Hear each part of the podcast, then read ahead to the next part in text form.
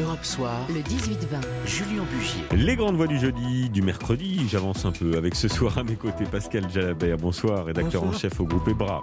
Jean Garrigue, l'historien, bonsoir Jean. Bonsoir. Et Aurélie Herbemont, bonsoir Aurélie. Bonsoir. Chef adjoint du service politique d'Europe 1. Alors c'est l'événement effectivement de la journée, cette annonce de Jean Castex après le Conseil des ministres, levée du port du masque en extérieur dès jeudi, du couvre-feu à 23h dès dimanche. En avance donc sur les dates prévues, Emmanuel Macron a d'ailleurs réagi il y a quelques instants. On ne peut que se féliciter que nous ayons eu la bonne stratégie, celle à chaque étape qui a été proportionnée en regardant les résultats. Et donc on regarde où nous en sommes et à chaque fois nous adaptons les choses.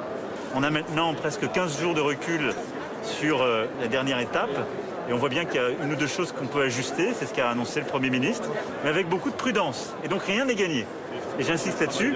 Et donc vraiment j'invite tous nos concitoyens à continuer de se faire vacciner, d'aller à la vaccination qui est le seul moyen durablement de, de- de combattre cette épidémie.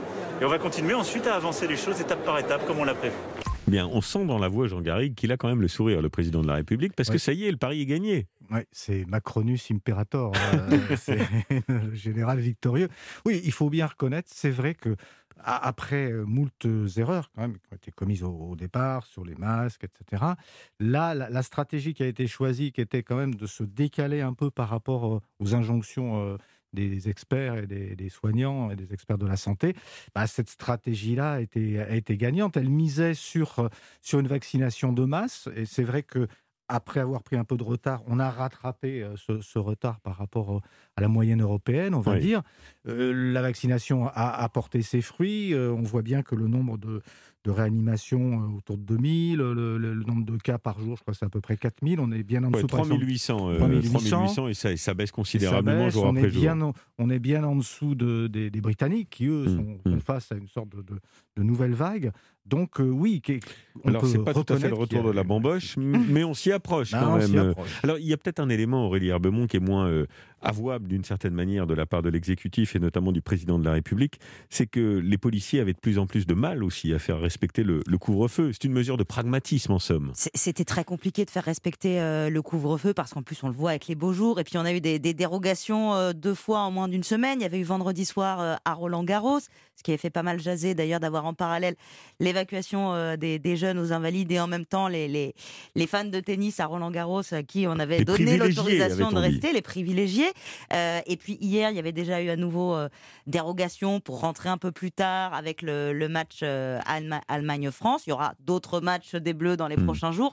C'est vrai que ça devenait Beaucoup de très très Français du compliqué mal à, à, à tenir. comprendre, à comprendre aussi le- la logique de cette mesure. Et je crois d'ailleurs que, que la France, euh, Pascal Jalabert, était l'un des derniers pays européens, le dernier bastion gaulois d'une certaine manière, à appliquer encore un, un couvre-feu. Il était temps de le faire sauter. Oui, il était temps. Euh, Ça fait huit mois hein, que nous étions sous couvre-feu, alors avec des horaires divers, mais quand même huit mois, c'est très long. Et puis surtout, c'était inapplicable. Euh, incompris, inapplicable, impossible à continuer.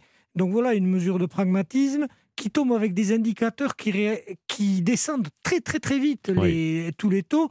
Et puis, un petit coup de chance, ça tombe à trois jours d'une élection, ça fait pas de mal. Ça fait pas de mal, effectivement. Non, c'est vrai qu'il y, a- il y a un vent d'optimisme là. Il y a la Oui, victoire de la France hier oui. face à l'Allemagne, la vaccination qui avance, la fin du couvre-feu, fin du masque, vent de liberté aussi, et puis Oui, la, oui. la consommation, l'économie euh, euh, repart, euh, repart très très fort. Alors, c'est vrai que vous évoquiez euh, euh, un peu plus de 8 mois de couvre-feu, j'ai compté 270 jours. Il Hum. faut se rendre compte de ce que ça représente quand même, Oui. 270 jours de, de couvre-feu, c'est près de 9 mois Oui, en fait, au total, Jean et avec cet effet psychologique, hein, ça fait des mois qu'on le, souligne, mais c'est vrai que le- les, les séquelles psychologiques de- du, du confinement et, et du couvre-feu ont été très, très importantes. On sait bien le, le nombre de, de, de dépressions, de, Oui, de violences intraconjugales, etc. Tout ça a explosé pendant, le, pendant la crise. Et donc c'est vrai que cette impression-là de, liberté que va donner euh, l'absence de port du masque à l'extérieur, et euh, l'autorisation de ne plus porter le masque à- Mmh, à l'extérieur, on ne sait plus comment le dire, et, et, et, le, et le- la fin du, du couvre-feu, symboliquement, C'est- quelque chose de très fort. Alors, euh, il y a un élément sur lequel il faut évidemment rester vigilant. Vous évoquiez la, la Grande-Bretagne, c'est la traque du variant Delta qu'on avait appelé le, le variant indien, qui est beaucoup plus euh, euh, contaminant. Euh, il représente actuellement, a dit le Premier ministre lors de sa, sa- sa prise de parole euh, à l'Élysée, 2 à 4% des tests positifs ciblés, et on connaît la suite, hein, c'est généralement exponentiel. Donc attention aussi au retour de bâton à l'automne. Bien sûr, pour l'instant, c'est pour ça qu'ils essayent de, de, d'amplifier le tracé, alerter, protéger le fameux, pour tracer effectivement dès qu'il y a un, cas de, variant Delta, pour essayer de remonter les chaînes de contamination, pour essayer d'endiguer et de contenir un maximum. Parce que c'est vrai qu'on n'est pas à l'abri qu'il y ait une nouvelle vague plus tard, effectivement, parce que plus la vaccination avance, mais à un moment, on va arriver à un taquet où les gens, il n'y aura plus de volontaires pour...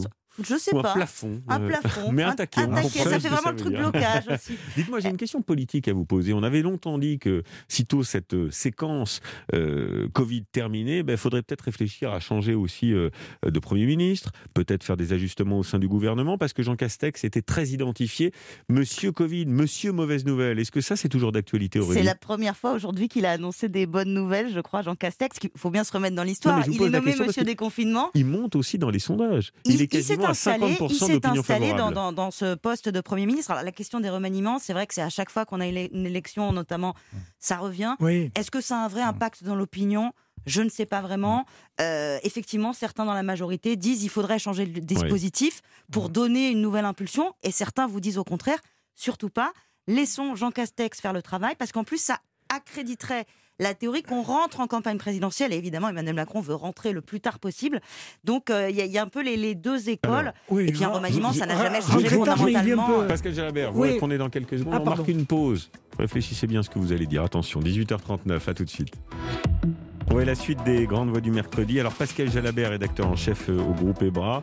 Je vous ai interrompu juste avant la pause. Remaniement ou pas? Vous y croyez cette idée-là? Non, pas forcément. Ce, qui compte, c'est un peu le, contenu de la politique des derniers mois. Euh, du quinquennat, euh, réforme des retraites par réforme des retraites, visiblement, ça serait plutôt non, d'après ce qu'on sait. et puis, quand on dit que le président va entrer le plus tard possible en campagne, officiellement oui. Mais enfin, quand on voit le, fameux Tour de France, hein, d'ailleurs qu'il a commencé avant les coureurs cyclistes, euh, il y est déjà. Là, demain, il est chez lui à domicile en Picardie. Il y a eu le Lot, les territoires ruraux, euh, la Drôme. Euh, bon, voilà, on y est comme à chaque fois. C'est vrai qu'il part avec un double avantage par rapport à ses deux prédécesseurs. Ce sont des sondages très hauts. Et puis, ben, comme on n'est jamais mieux servi que par soi-même, il a quand même vanté le bilan de la stratégie du, confinement, enfin seconde version face au virus. Et c'est vrai que le résultat plaît dans sa faveur.